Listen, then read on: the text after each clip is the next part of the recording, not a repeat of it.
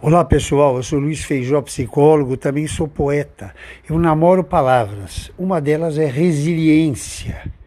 Palavra de sonoridade linda e significado muito importante para nós. Vou lançar mão da analogia da borboleta, que de uma lagarta rastejante se transforma em um animal com asas coloridas, leve, linda que sai em voo pela vida em busca de novas possibilidades de ser e de estar no mundo. Há possibilidade de transformação sem dor? Eu não acredito. E você? O que pensa disso? Lembro também do I Ching, que é a sabedoria milenar chinesa, que diz que crise é igual a risco mais oportunidade.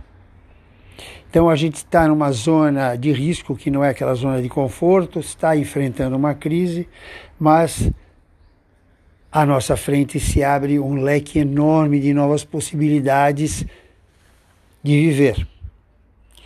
Questionando os paradigmas, os modelos que muitas vezes não são nossos, são modelos de outras pessoas, influenciados pela cultura, pela família, por amigos, pela religião.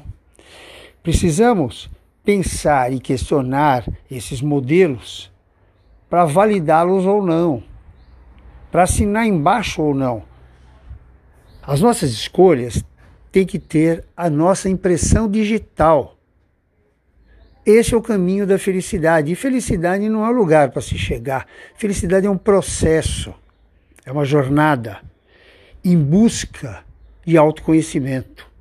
Para tanto, nós psicólogos e o processo psicoterapêutico ajuda, porque nós temos uma escuta especializada para devolver a fala de vocês como perguntas questionadoras e provocadoras para reflexão, para introspecção.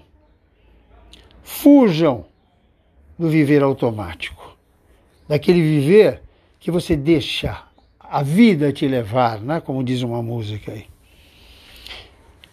Não, eu acho que esse não, é um, esse não é um bom conselho, deixar a vida. Eu estou vivendo, estou levando, ou estou sendo levado. Não, estou levando até que é bom, né?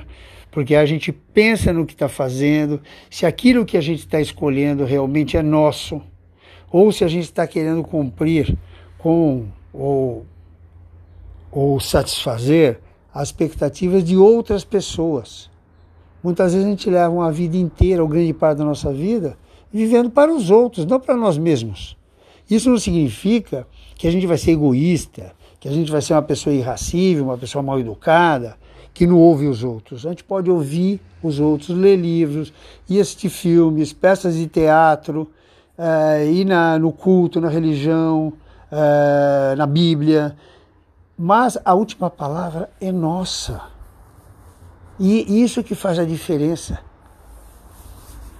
entre ser o que realmente a gente é ou ser um fantoche, um boneco manipulado por circunstâncias.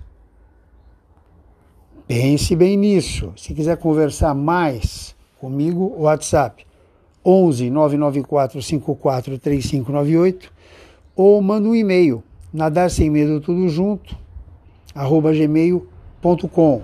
Também pode me encontrar no Facebook, Luiz Augusto Feijó. Aguardo vocês.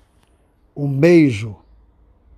Questionem, façam reflexões, sejam felizes. Tchau, tchau, até o próximo encontro.